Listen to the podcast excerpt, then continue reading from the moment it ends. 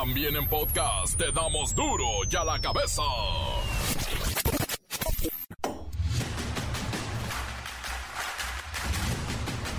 Martes 13. Uh, yo soy Miguel Ángel Fernández y esto es duro y a la cabeza. Sin miedo a la mala suerte. Martes 13, pues. El gobierno de México junto a los de Argentina, Bolivia y Colombia respaldan a Pedro Castillo, a quien todavía consideran presidente de Perú, luego de que fuera detenido y destituido por su Congreso. No es injerencismo estar ahí conduciendo nada. Nuestro embajador está en su, su trabajo diplomático y es Relaciones Exteriores la que está a cargo de llevar a cabo este proceso. Nosotros lamentamos mucho lo que está sucediendo, sobre todo por el sufrimiento del pueblo hermano del Perú, porque esto de una u otra forma se origina arriba. Regresa el uso obligatorio de cubrebocas en lugares cerrados de Nuevo León y el subsecretario de Salud López Gatel dice que no es mala idea empezar a usarlo. Las medidas de salud pública no se pueden imponer. El cubrebocas es un instrumento, como lo hemos dicho múltiples veces, que ayuda a disminuir la salida de las gotas de líquidos respiratorios, de secreciones respiratorias, de todas las personas que lo usen, como lo está usando usted ahora, estén o no enfermas. Y bueno, hoy martes 13 buscaremos darle respuesta a la pregunta que todos nos estamos haciendo. ¿Por qué es día de mala suerte martes 13 y cuál es la diferencia con el viernes 13? El alcohol y el tabaco provocan daño cerebral a la niñez. Esto lo alertan especialistas. No permitan que los menores consuman estos tóxicos porque frenan su desarrollo, tanto mental como físico. Alcohol y tabaco mal, ¿eh? Vaya tragedia, la Federación Internacional de Futbolistas Profesionales confirma que el jugador de Irán, Amir Nas Asadani, ha sido condenado a muerte por apoyar las protestas en favor de los derechos de las mujeres allá en Irán. El delito por el que lo condenan se llama enemistad con Dios. Ayer, por cierto, ahorcaron públicamente a otro manifestante por el mismo delito, enemistad con Dios. En el municipio de Cárdenas, Tabasco, los padres de Luis Mario N llamaron a la policía para entregar a su hijo, quien es señalado de asesinar a su esposa que estaba embarazada. Sí, lo entregaron sus padres. El reportero del barrio con el saldo guadalupano.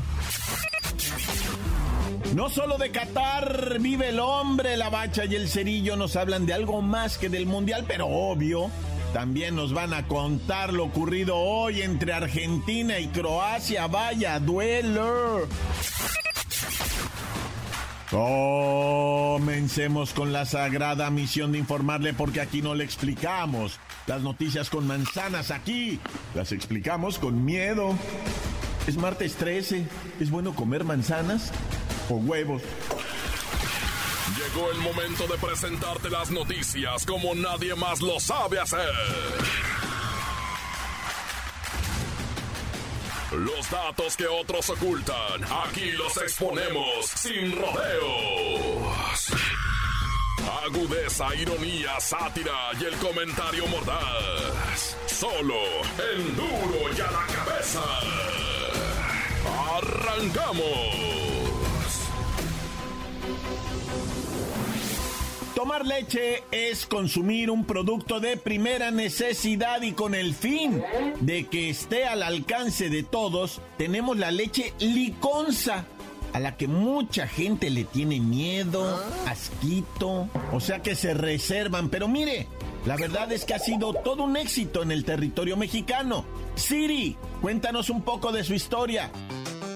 En 1944 el gobierno de México dio inicio al programa de abasto social de leche, a cargo de Liconza, a través del cual hoy en día más de 5.300.000 personas tienen acceso a leche fortificada, de calidad, y a bajo precio.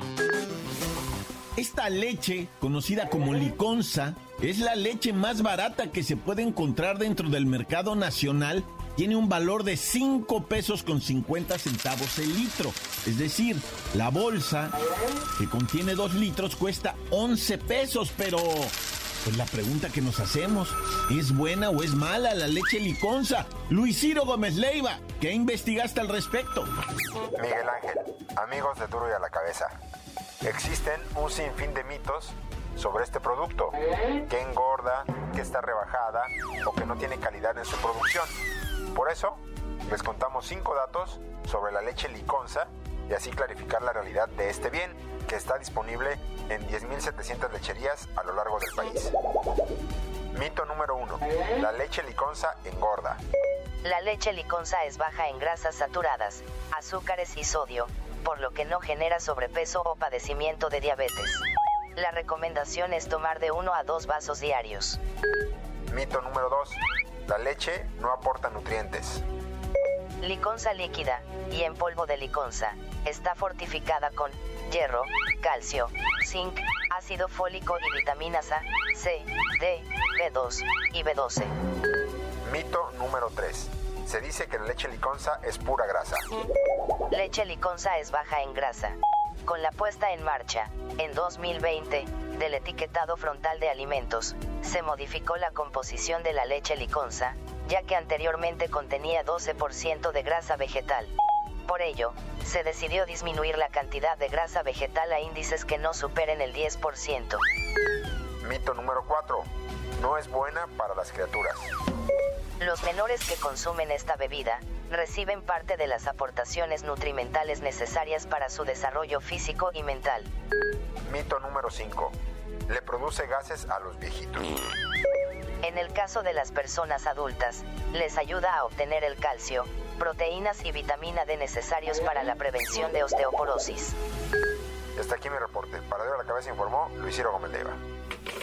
Gracias Luis Ciro Gómez Leiva, pues ahí lo tienen, la leche liconza, un complemento en la alimentación y a un precio bueno de reconocerse, aunque insisto, a muchos no les gusta. Las noticias te las dejamos ir.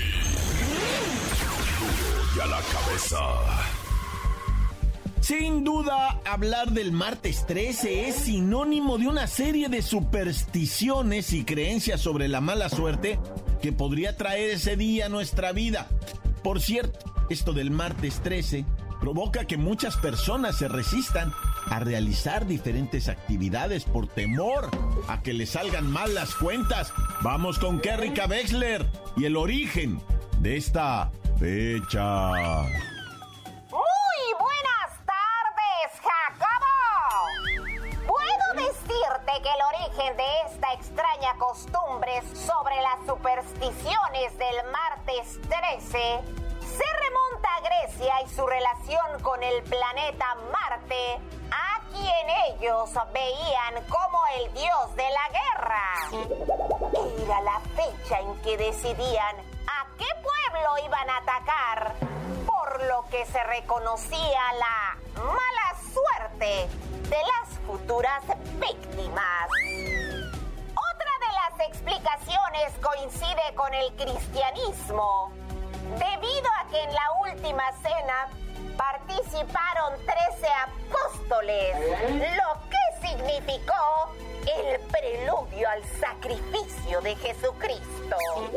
Pero hay quien asegura, Jacobo, que la razón de la mala suerte del día se debe a la caída de Constantinopla, uno de los enclaves de la religión cristiana en el mundo tras la caída de Jerusalén. Qué rica Wexler, pero ya en serio, ¿qué podemos hacer para contrarrestar la mala suerte del martes 13? Para ahuyentar la mala suerte se debe evitar realizar las siguientes actividades. No contraer matrimonio. No tirar sal. No pasar debajo de una escalera. No viajar. Evitar a un gato negro directamente a los ojos y nunca, nunca provoca mirarse en un espejo roto. Este es mi reporte hasta el momento, Jacobo. Y que tengan un venturoso martes 13. Para duro y a la cabeza. ¿Eh? Informó. Kerry Wexler, enviada especial. Gracias, Kerry Wexler. Mire, con esto de la expansión de Internet y las redes sociales, se ha desdibujado la diferencia entre el viernes 13 y el martes 13. La verdad es que esto del viernes 13 pues es para los anglosajones, para Estados Unidos, para Canadá y el martes 13 tiene un mayor arraigo en países latinoamericanos como México, Argentina, Chile, Colombia, Paraguay y pues ya saben, ¿no? América Latina. Y por cierto, también hay una historia oculta con los templarios. Pero será en otra ocasión. Encuéntranos en Facebook, facebook.com, diagonal duro y a la cabeza oficial. Estás escuchando el podcast de Duro y a la cabeza. Síguenos en Twitter, arroba duro y a la cabeza. Por si alguno de ustedes necesita enterarse de lo ocurrido en días pasados, allí están los podcasts de Duro y a la cabeza. Búsquelo en Twitter, búsquelo en Facebook o en cualquiera de nuestras plataformas. Duro y a la cabeza. El reportero del barrio con el saldo guadalupano. Montes, Montes, Alicantes, Pintos. Bueno, ya vamos a comenzar con un tutut. Piense que el saldo guadalupano, ¿verdad? Entre muchas otras cosas, te voy a platicar. Una mujer, ¿verdad? Que pierde su vida eh, yendo para Toluca. Eh, se impacta un automóvil. Bueno, un, un, fíjate, fíjate la historia esta. Vino una familia de los Estados Unidos para ir a la basílica, ¿verdad? Ellos fueron el domingo a la basílica, estuvieron ahí y van de regreso para Toluca eh, y, y, y, de ahí que venían de Estados Unidos ellos, mexicoamericanos, ¿verdad? Todos, hey, ma, que la canción y oh, yeah, dad. Y, y puras de esas cuando el papá pisteó de más, porque si aquí en México sí se puede pistear y manejar, aquí no hay bronca, ¿no? Y no se ve impactando en la parte de atrás de un vehículo, o sea, golpea un vehículo por atrás y la señora fallece de así de, de la cabeza que se desnucada, va. Fallece la señora, el vato borracho con el pretexto de la guadalupana. Pues eso sí está gacho, va. Que, pero bueno, ya quedó en el bote el amigo, no va a salir. Eh, bueno, la fianza y no sé qué tanta cosa, pero, pero el caso es que borracho por eso. Pero mira, también estuvo este incidente en San Felipe Teotitlán donde estaba, según testigos, va, una patrulla cargada de cohetes. ¿Qué hace una patrulla cargada de pirotecnia? No lo sé, pero el caso es que uno de los cohetes salió directo a la patrulla y se metió para adentro. Y ahí explota y explota toda la patrulla ahí en lo que viene siendo Teotitlán y toda la raza de alrededor que no se había dado cuenta, pues la onda explosiva a todos me los despeina, pero gacho. Son 22 heridos, güey. Imagínate nomás, varios de gravedad, con amputaciones, etcétera. Y la otra versión ahí es que tiraron el cuetón que pegó en un cable y pega en el cable, rebota y cae adentro de la misma patrulla, la cual explota porque llevaba carga ilegal de. Pues no sé si eran estos este, cohetes o qué hijos eran, pero, pero pues se afectó, va, y explotó la patrulla, pues un drama de aquellototas, va. Y bueno, está este otro, ¿verdad? Del chamaquito de Veracruz, que pues ahora sí que sufrió una muerte muy innecesaria, muy tonta. O sea, el chamaquito no saca la cabeza del camión. Iba el camión eh, en la peregrinación, es una peregrinación guadalupana, van varios camiones, carros, camionetas, y el chamaquito llevaba una bandera de México, eh, sacándola por la ventana y luego saca la cabeza para no sé qué, y ahí había un poste. ¡Pum! Vale con el poste, güey. Pues evidentemente es una tragedia horrible. Eh, viene el estallamiento, la exposición de, ¿cómo le llaman eso? Del, del céfalo, no sé qué, ¿verdad? Entonces, no, güey, no, o sea. Y luego el chofer se dio a la fuga de la unidad esa, como fue en Veracruz y el camión estaba contratado en otro estado, pues el vato dijo, yo ni soy de aquí, ahorita me van a linchar ahí los guachos. Y salió así, se metió a un restaurante, dicen que la última vez que lo vio que iba a tirar el agua y luego a la fuga lo.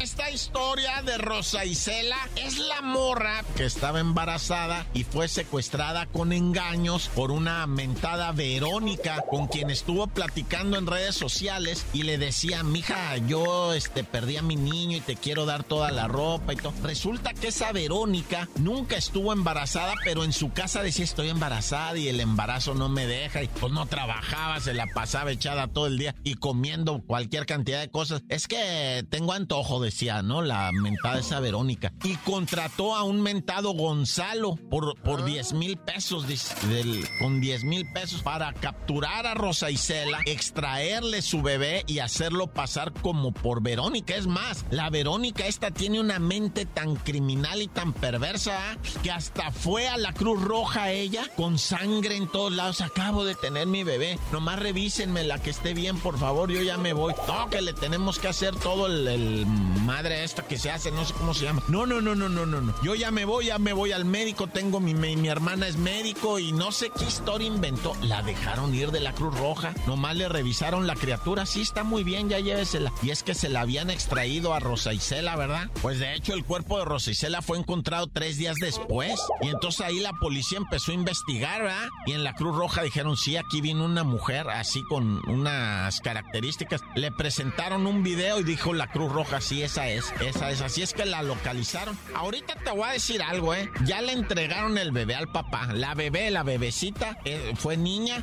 y, pues valga la expresión, nació al 100. No tiene ningún problema de salud. ¿Cómo la extrajeron? ¿Cómo asesinaron a Rosa Isela? Eso solamente las autoridades y las familias lo saben. No se hizo público por, porque pues se presume tristemente, se dice que se le extrajeron en vida. O sea, ella se alcanzó a dar cuenta de lo que estaba pasando. Es una tragedia horrorosa, güey. Y ya está la niña con el papá, que para complicar más la tragedia, la familia de Rosa Isela está peleando quitarle al papá a la niña. Pero el papá ya demostró que si es su hija con su ADN y la ley lo protege y dice, no, se va a quedar con este señor. Y todos dicen, es un irresponsable, él no quería a Rosa Isela, él, quién sabe qué le hacía y le decía, quién sabe, ay, sí, ya para qué nos metemos en pleitos de, de maridos y cosas así, de matrimonios. La ley dice, este es el papá y ahí se queda la niña. Tan, tan, se acabó corta. La nota que sacude.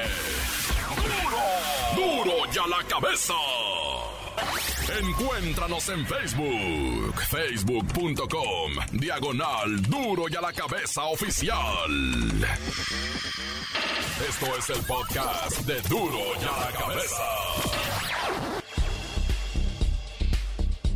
No solo de Qatar vive el hombre, la bacha y el cerillo nos hablan de algo más que del mundial, pero obvio.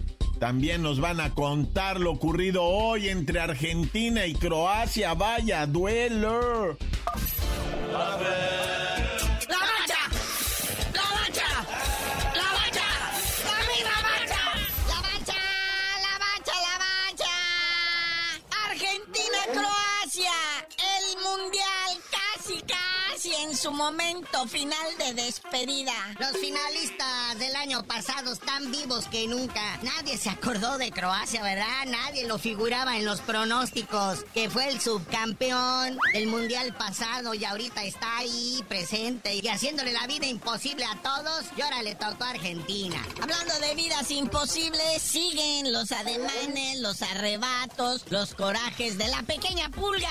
Sí, ¿no? Que se dijo de palabras con Bangal el director técnico de lo que viene siendo Países Bajos, Holanda, que si fue a propósito, que sí, sí, que no, que fue le sacó la lengua. Pero pues eh, es lo que le pone sabor y adereza a todo esto de las rivalidades, sobre todo en este mundial que ha estado más que, más que raro, ¿no? Sí, definitoriamente. Y lo único bueno que rescatamos de todo esto es que Croacia trae a la reina del mundial, la novia.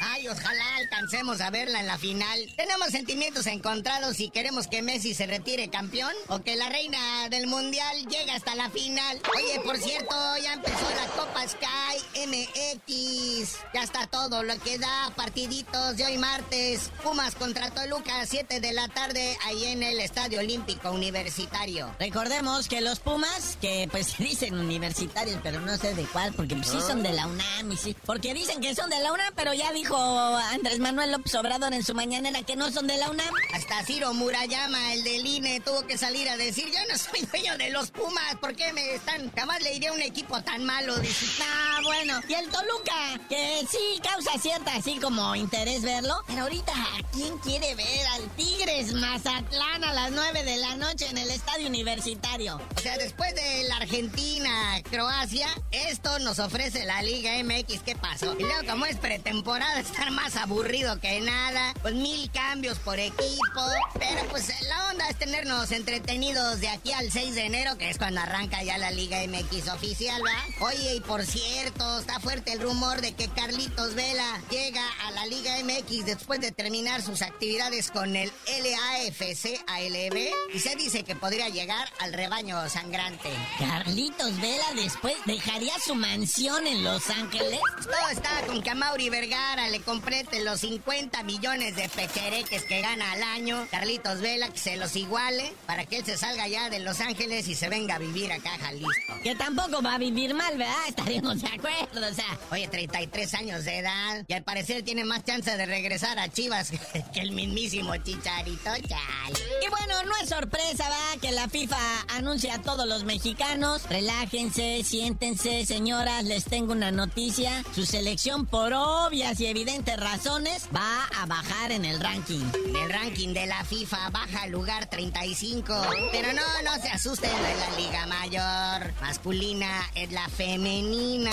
Ya habían estado algo así como en el lugar 23, 25, 31. Pero pues ahora sí que ha caído a su nivel más bajo después de que no calificó a Olímpicos, de que no calificó al Mundial, de que le sucedieron todos los males que llevó a la destitución de Mónica Vergara. Pero pues ahora sí que con el nuevo director técnico Pedro López, esto parece que va mejor. Pero bueno, carnalito, ya vámonos. Mucho chisme, mucho fútbol, aunque sea amistoso y recta final del mundial, pero tú no sabías de decir por qué te dicen el cerillo. Hasta que alguien me explique qué es eso de la Copa Esquí, les digo. ¡Ay, vamos!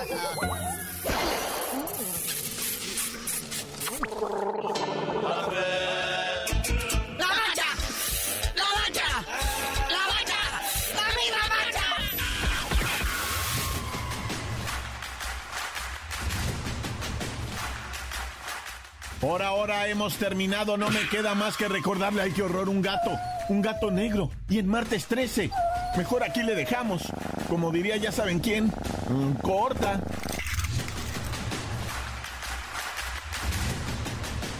Por hoy el tiempo se nos ha terminado.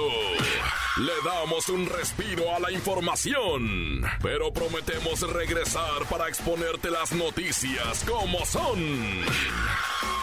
Y a la cabeza es. Miguel Ángel Fernández, Arturo González, Eddie González y la producción de Luis González, el señor X. Una producción original de MBS Radio.